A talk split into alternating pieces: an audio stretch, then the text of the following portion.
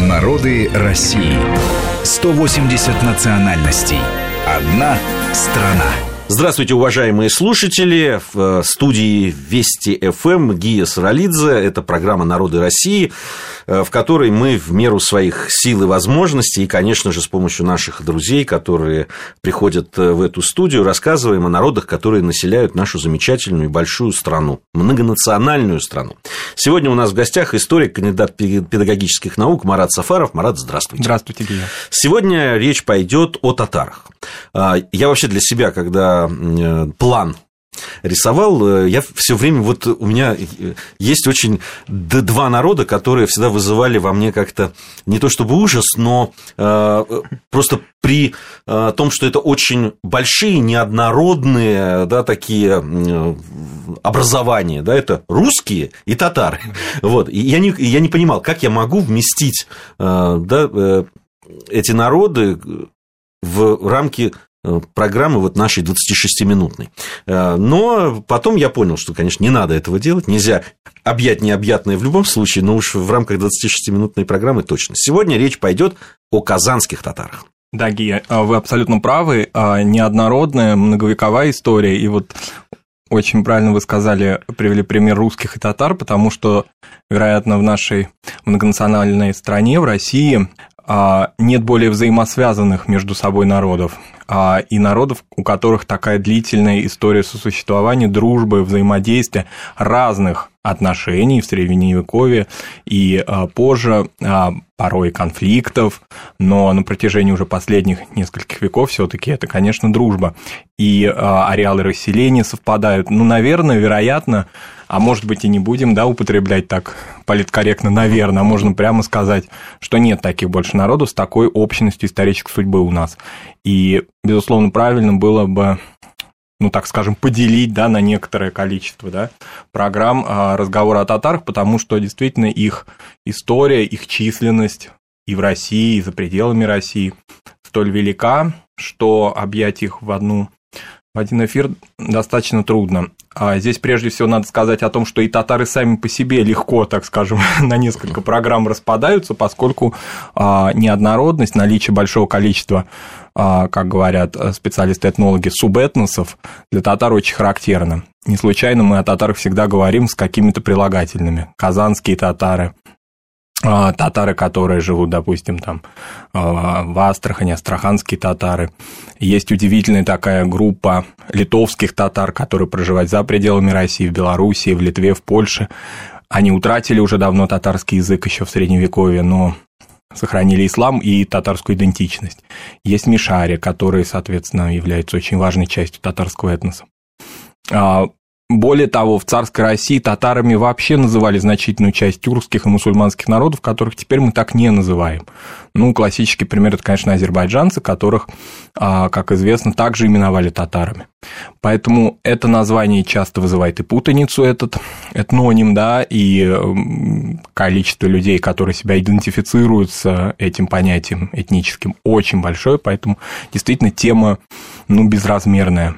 Не обижая ни в коем случае, да, другие этносы, не говоря что-то о других этносах, здесь, ну, просто историческая судьба многовековая в пределах российского государства, говорит о том, что татары, конечно, несколько выделяются своим вот таким вот масштабным историческим опытом жизни в России. Итак, э, сегодня речь пойдет о казанских татарах. Э, ну, само название, да, там mm-hmm. само э, казанский указывает примерное население. Это в основном, видимо, Татарстан, да, да mm-hmm. и Какова э, численность э, казанских татар? Где они расселены?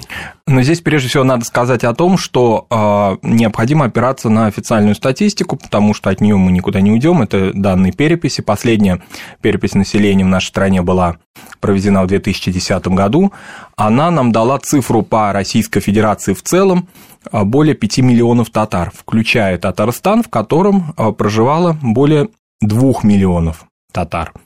Соответственно, а, в переписных источниках а, мы не найдем а, информацию о субэтнических каких-то различиях.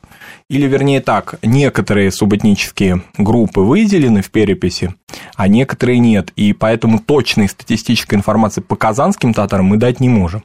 Это, конечно, безусловно, такие ну, приблизительные условные оценки.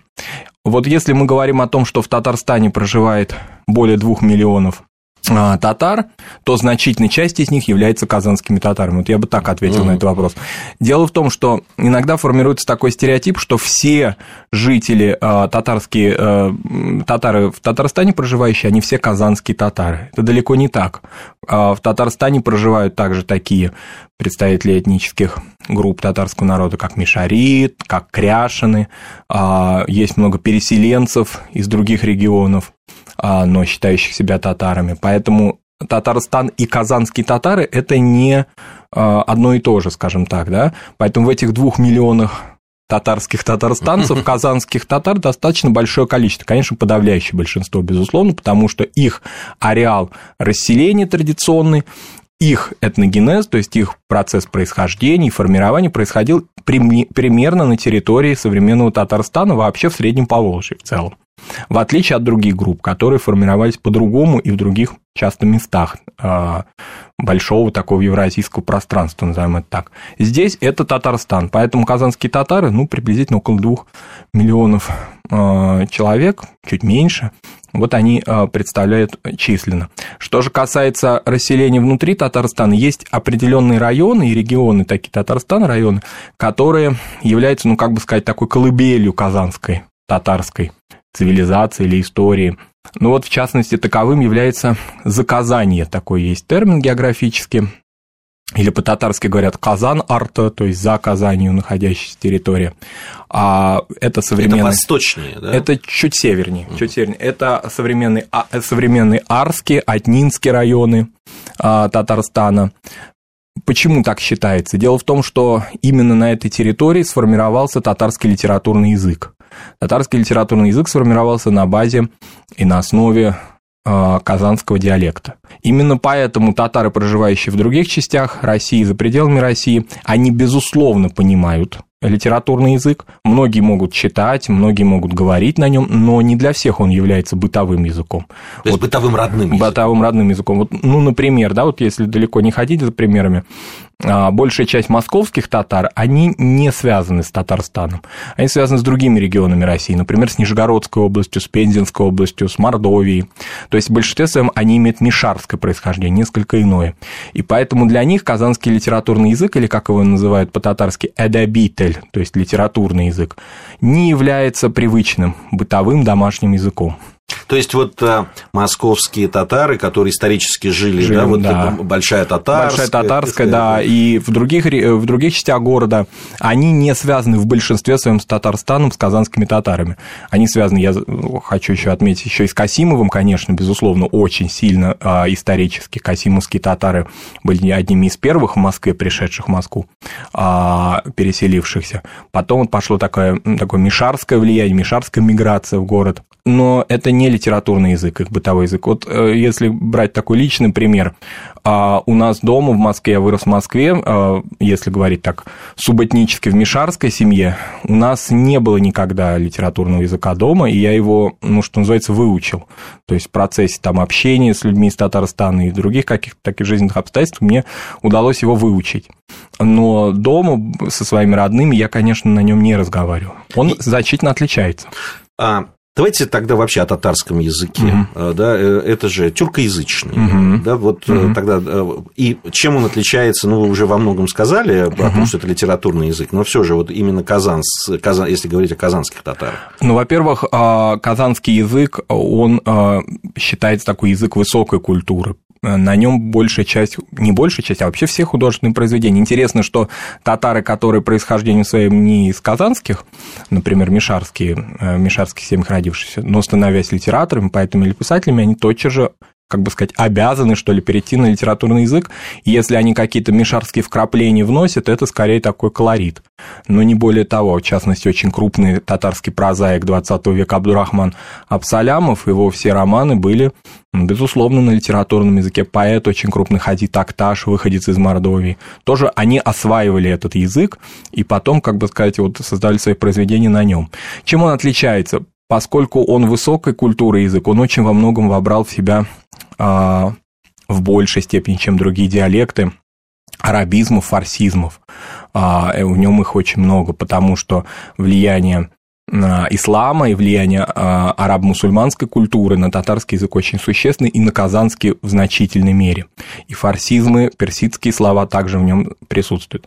Кроме того, само произношение слов отличается, то есть он в, некотором, в некоторых вещах а, ну, скажем так, именно вот прям лексически ощущается его отличие. А еще очень важная деталь он более однороден, и в нем меньше заимствований славянских языков, чем в мишарском диалекте, например. А, я вот помню такие эпизоды, когда я учил а, этот язык, этот диалект, вернее, да, литературный язык, то а, вот я и там мои сверстники, они, учитель показывала нам изображение овощей, и говорила, ну как вот они называются, и показывал картофель, и мишарские дети, говорили, московские мишарские дети говорили карток, потому что такое вот искажение русских слов в татарском языке очень в мишарском принято. Она говорила, нет, это не карток, это жир алма, что в переводе в дословно означает земляное яблоко.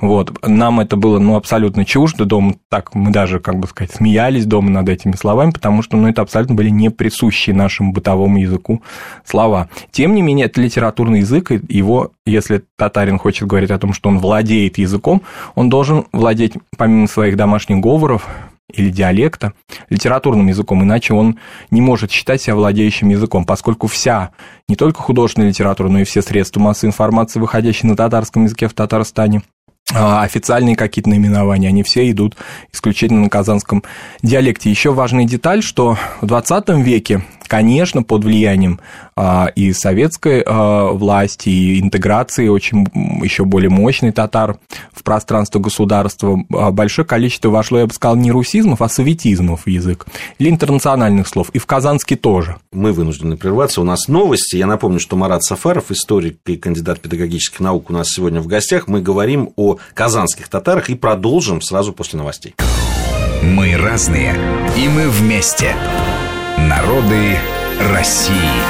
Программа подготовлена при содействии исторического факультета МГУ.